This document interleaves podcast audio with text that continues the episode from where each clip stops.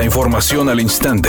Grupo Radio Alegría presenta ABC Noticias. Información que transforma. ¿Qué tal? Muy buenas tardes, esta es la información. José Luis Navarro Velasco, secretario general de Gobierno, acudió esta mañana al Congreso de Nuevo León para entregar el veto del gobernador Samuel García contra Adrián de la Garza, uno de los candidatos a fiscal del Estado. Adrián de la Garza recurrió al abuso de autoridad, espionaje, filtraciones y mentiras para que su partido se mantuviera en el municipio de Monterrey y ganar la gubernatura, mencionó Navarro Velasco. Apenas el pasado 10 de noviembre, legisladoras de Movimiento Ciudadano aseguraron que el gobernador de Nuevo León, Samuel García, podía ejercer su derecho a vetar a un aspirante a la Fiscalía General de Justicia sin afectar el proceso de suspensión. El mandatario estatal tiene la facultad de vetar a uno de los cuatro perfiles elegidos por los diputados para ser parte de la terna final, de entre los cuales será elegida la persona que ocupe el cargo dejado vacante por Gustavo Adolfo Guerrero. Sin embargo, ante la suspensión que mantiene el proceso de selección, la diputada Iraís Reyes aseguró que si el gobernador ejerce su derecho, no estaría involucrado en el proceso.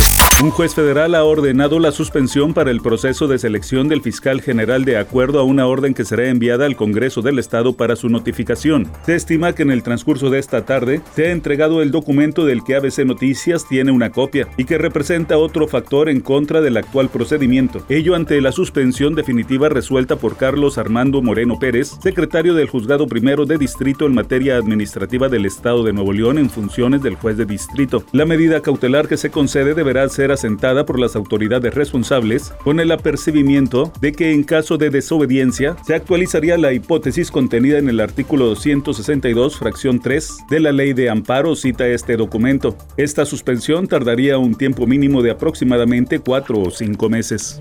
El presidente López Obrador reconoció que falta mucho para erradicar la corrupción en las diversas esferas del gobierno federal. Dijo que exfuncionarios de Conagua desacataron la instrucción presidencial y a espaldas del gobierno ampliaron una concesión a Grupo México de Germán Larrea en Cananea, Sonora. Añadió López Obrador que las instancias competentes ya investigan el caso para aplicar las sanciones que correspondan. Es un coraje de buen tamaño porque otorgaron unas concesiones de agua ya en el gobierno nuestro al principio, en Conagua, en Cananea. Y no solo eso, el que otorgó la concesión se fue a trabajar a la empresa a la que le otorgó la concesión.